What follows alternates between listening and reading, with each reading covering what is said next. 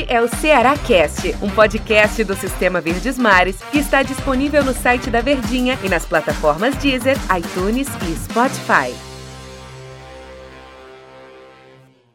Muito prazer, pessoal. Eu sou o Antero Neto. Sejam todos muito bem-vindos. Hora da gente conversar sobre o time do Ceará depois do Clássico Rei 0 a 0. Vamos trazer aqui o nosso olhar para saber como é que foi a atuação do Vozão em campo. Para me ajudar ou para trazer todas as explicações, André Almeida. Tudo bem, Andrezinho? Fala, Antero, tudo beleza? Um grande abraço, prazer estar aqui mais uma vez ao seu lado e ao lado de todos os alvinegros e pós-Clássico Rei, né, meu amigo? Clássico Rei é sempre quente, tem muita coisa para a gente falar e, claro, dessa vez não poderia ser diferente. É, Clássico Rei que teve estreias, teve retor retorno, assim, porque estava ainda sem estrear na temporada, mas estreias do time do Ceará, então tinha uma expectativa muito grande para ver, poxa, esse é o time titular. Ah, agora, essa é a equipe titular do Guto Ferreira. O torcedor saiu meio é, desapontado com o que viu em campo, André? Antero, acho que o Ceará fica com a sensação de que poderia ter vencido, né? Foi o time que chegou mais perto da vitória nas, entre as duas equipes. Primeiro tempo, o Fortaleza foi melhor, teve uma leve superioridade, é, conseguiu controlar mais as ações, né? Teve mais a posse de bola o Ceará só chegou mesmo efetivamente no comecinho com aquela oportunidade do Steve Mendonça, que ele com muita velocidade ganhou do Quinteiro na corrida, mas acabou esbarrando no Felipe Alves. De resto, o primeiro tempo do Ceará foi abaixo. Fortaleza, de fato, foi superior. Mas no segundo tempo o panorama foi totalmente diferente. Acho que o Ceará foi bem melhor. E teve oportunidades, né? Teve as melhores chances de gol, mas acabou desperdiçando. Esbarrou no Felipe Alves, melhor em campo, na minha percepção, é, fez grandes defesas, Felipe Alves, que é um goleiraço, a gente falar dele é, é chover um molhado, né?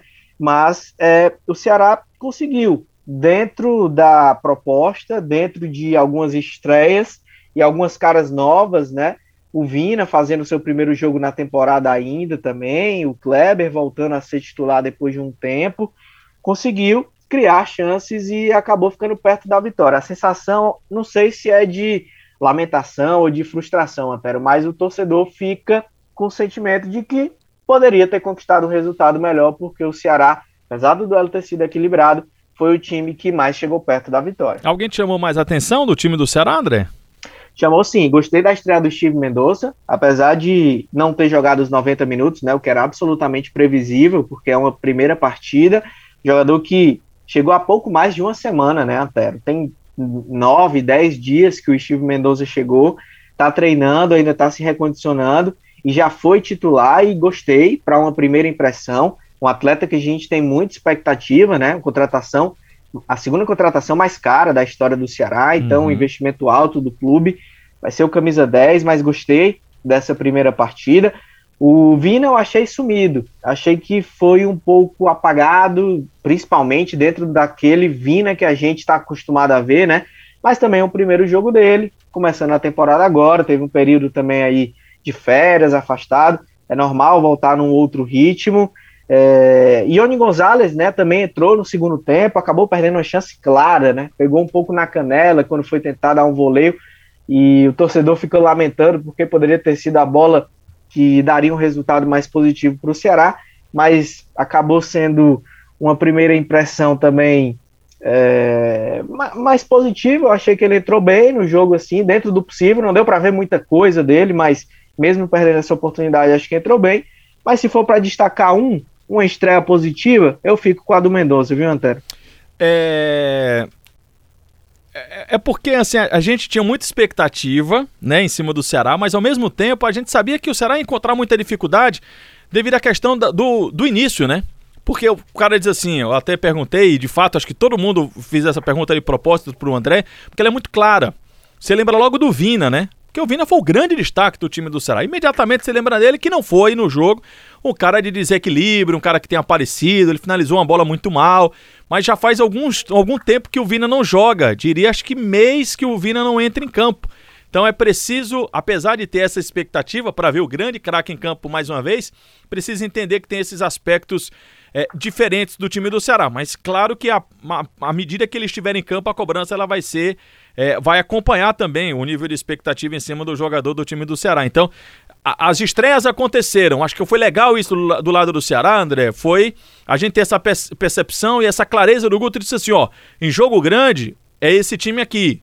Não sei se o William Oliveira será o titular, de repente ali pode ser um, um um Fabinho, tem que ver como é que vai ser essa disputa do Eduardo lá com o Gabriel Dias e essa disputa do Clebão ali com o Jael que entrou, teve bastante tempo no segundo tempo.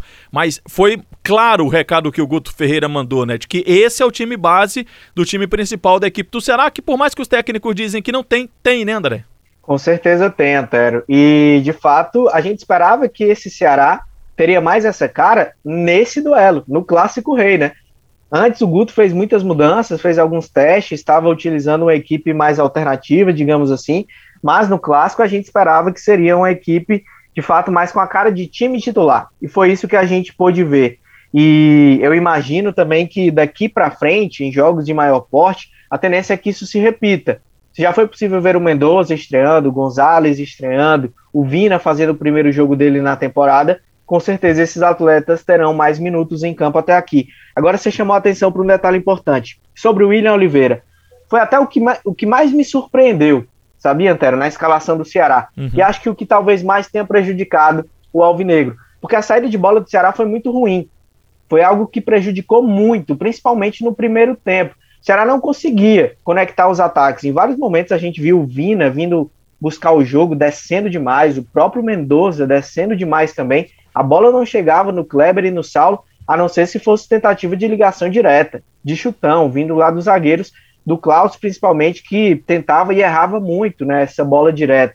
Então faltou uma maior conexão. O Sobral não fez um bom jogo, na minha percepção, e o William Oliveira também é aquele destruidor, não tem essa característica de melhorar o passe, né, de fazer essa transição entre a defesa e o ataque de forma mais qualificada. E acho que o Ceará sentiu muito isso. No segundo tempo, até com as mudanças, a entrada do outro William Oliveira deu uma melhorada nesse aspecto. O Fortaleza baixou mais as linhas, o que acho que contribuiu também para que o Ceará tivesse uma imposição maior. Mas mesmo assim, eu senti falta do Guto tentar organizar mais o meio de campo, ter um, uma qualidade mais de passe ali, exatamente para que a bola chegasse nos homens de frente em uma melhor condição. Acho que esse é um aspecto que fica de lição para que o Ceará possa corrigir para as próximas partidas, e seja com o retorno do Fabinho, seja com o Charles atuando por ali, ou até mesmo o próprio Oliveira, né, que é outro William Oliveira, o contratado, mas que busca uma solução para essa alternativa, porque foi um problema detectado nesse clássico rei. André, vamos aguardar até para saber como é que o Guto Ferreira vai trabalhar a sequência desse time. Será que volta a campo na quinta-feira? Por hoje é só, pessoal. Valeu, André, obrigado. Valeu, um abraço, até a próxima. Tchau, tchau.